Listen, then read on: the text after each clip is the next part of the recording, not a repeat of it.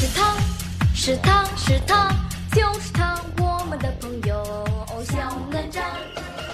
大家好，我是开门虎先生。哪吒呀，讲到这种程度，开始向纵深发展。本期内容不但信息量特别大，而且都是陌生信息，听起来啊可能会有点费劲儿。希望大家本着陶渊明不求甚解的读书态度来试听本期内容。如果觉得晦涩难懂，直接酣然入睡就可以了。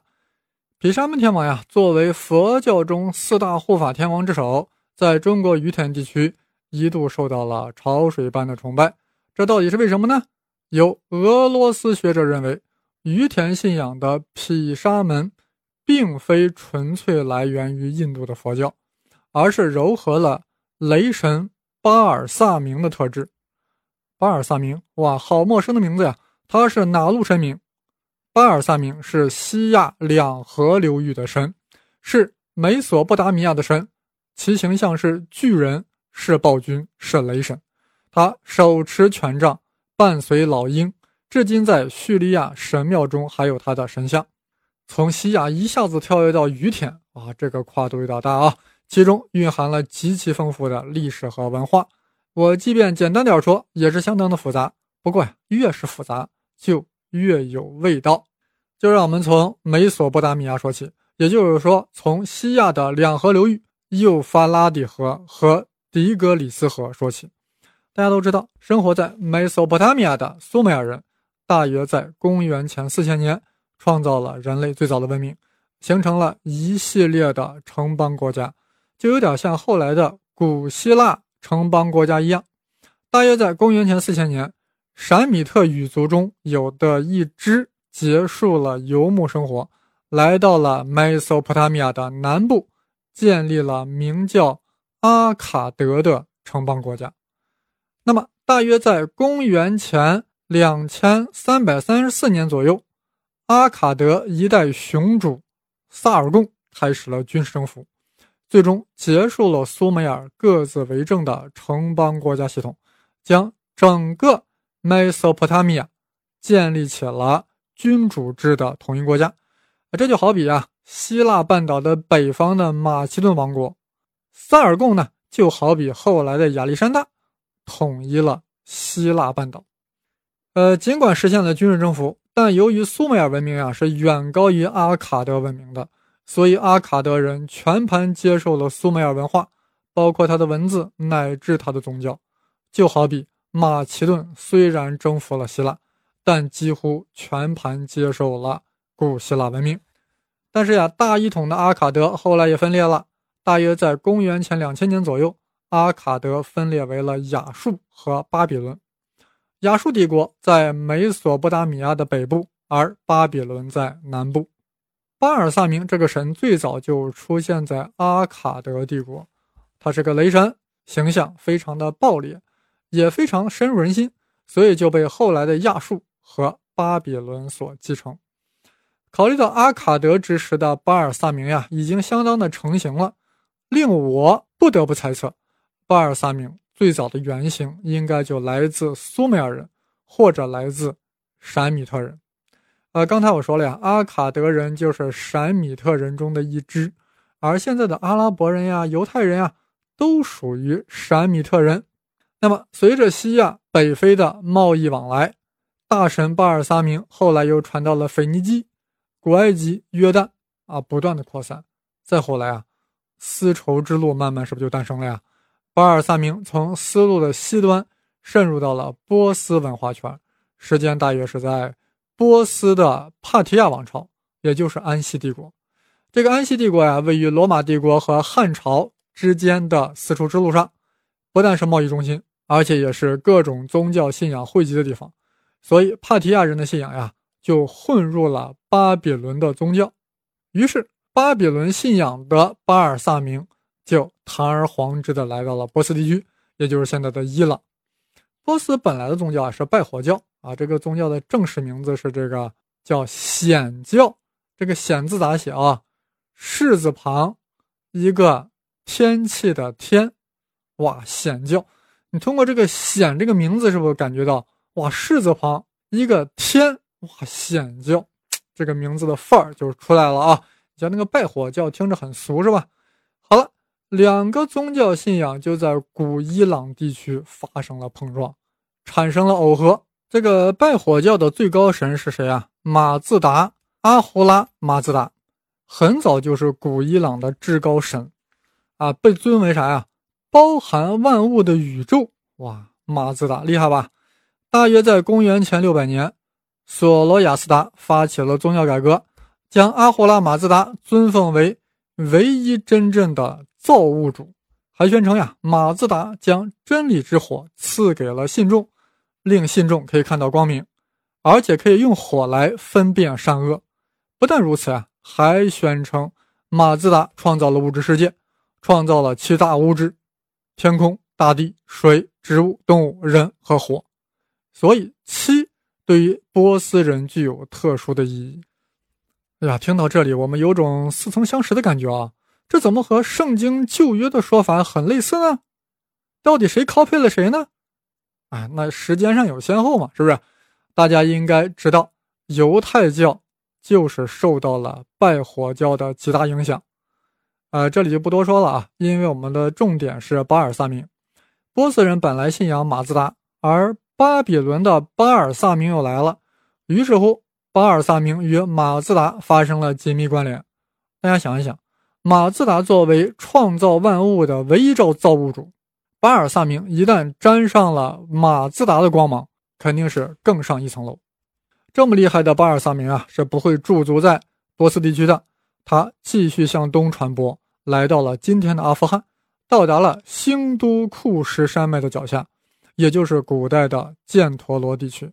在这里啊，巴尔萨明又遇到了一位大神，你们猜猜他是谁呢？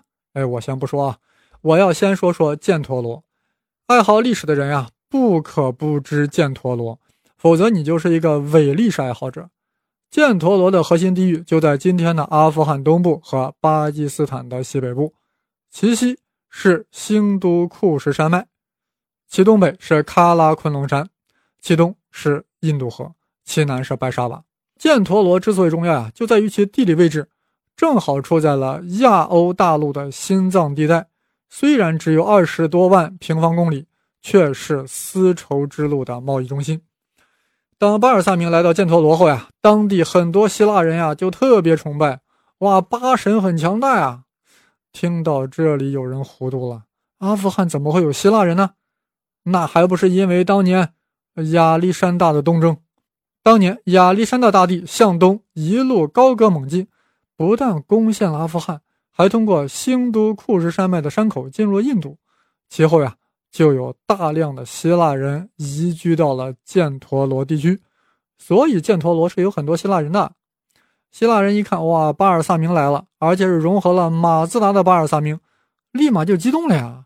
这不就是俺们信仰的宙斯吗？于是马上为其塑造雕像。呃，所以我在想呀，这巴尔萨明的形象一定有点宙斯的感觉。呃，此时大家一定有一些感觉了啊！这个犍陀罗地区啊，虽然是在阿富汗，但却有着希腊文化和波斯文化。但更重要的是，犍陀罗是佛教的信仰中心。此时大家已经能猜得出，巴尔萨明来到犍陀罗呀，遇到了哪位大神？但是呀，我这里还是要先说说佛教为何传播到了犍陀罗。释迦牟尼所创立的佛教呀，本来只是。印度恒河流域的地方性信仰，但是到了孔雀王朝之时，出现了阿育王。孔雀王朝的第三代国王阿育王，他是佛教的虔诚信徒，他凭借国家力量开始向周边传播佛教，当然就传播到了毗邻的犍陀罗地区。当时犍陀罗的人们呀，大多信仰的是拜火教啊，一看佛教来了，纷纷改信佛教。尤其是犍陀罗的希腊人，更是成为了佛教的信徒。希腊人为了表达自己的虔诚呀，就开始用自己的绝活——雕塑艺术，为佛教人物塑像。也就是说，佛教在这之前呀是没有塑像的，包括佛祖在内都没有塑像。那么，有了塑像以后的佛教，更易于为大众所接受。再加上阿育王的不断推广呀，由此佛教发展成为了一个世界性的宗教。呃，由此可见呀，犍陀罗在世界文明史上具有重要的历史地位。好了，犍陀罗也啥说的差不多了啊，现在回归主题，巴尔萨明来到了犍陀罗，到底遇见了谁？巴尔萨明遇见了佛教四大护法之首的毗沙门天王，双方相互碰撞，相互柔和，最终巴尔萨明渐渐退出了历史的舞台，但其特质却附着在了毗沙门天王身上。呃，各位想想呀，此时的毗沙门天王呀，已经不是简单的佛教四大护法之一了，他是糅合了巴比伦的雷神巴尔萨明。波斯的马自达，所以毗沙门天王呀，不再只是怒目圆睁的佛教护法，还是神通广大的宇宙之神。难怪后来的于田人将之奉为其保护神。但是犍陀罗地区所形成的综合性的毗沙门天王是如何传到了于田地区的呢？这就不得不提到了粟特人，因为犍陀罗地区所形成的综合性的毗沙门天王。又传到了中亚两河流域，呃，历史爱好者呀，大多也都听说过粟特人啊，就是粟裕的粟，特朗普的特。我们都知道，唐代是一个开放性的王朝，是胡风盛行的王朝。那唐朝的胡人指什么人呢？就是粟特人。岑参有诗云：“君不见胡家生最悲，紫然绿眼胡人吹。”哇，胡家的声音为什么那么悲凉呢？因为紫然绿眼的粟特人啊，在怀念自己的故乡。粟特人的故乡在哪里呢？粟特人的故乡当然在粟特。粟特在哪里？就在两河流域。注意啊，这回是中亚的两河流域，是阿姆河与希尔河之间的地区，主要在今天的乌兹别克斯坦境内。粟特人之所以能飞升丝绸之路，正因为它地处在欧亚大陆的交通枢纽，交通枢纽最方便做生意，所以粟特人特别善于经商。东至中国，南至印度，西至波斯、拜占庭，东北至蒙古，哪里能挣钱，哪里就有粟特人的身影。所以，好多粟特人也来到了中国，而且变成了中国人。说不定正在听节目的朋友中呀，就有粟特的血脉。尤其是如果你姓安、姓康呀、姓曹、姓史、姓石、姓何、姓罗、姓白、姓米，哎，就那个朝五九姓是吧？那么你就很有可能是粟特人的后裔。呃，举一些名人吧，比如说北宋大画家米芾啊，就是粟特人；唐朝的安禄山也是粟特人。我们在哪吒系列啊，已经是第二次提到他了，大家还记得吗？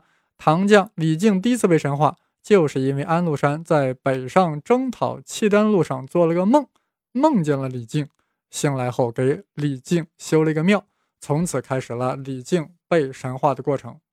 呃，现在拐回到中亚两河流域的粟特人，他们的主要信仰是拜火教。当犍陀罗地区的毗沙门天王传到这里后呀。他们也开始崇拜了起来，为什么呢？因为毗沙门天王身上有拜火教大神马自达的身影。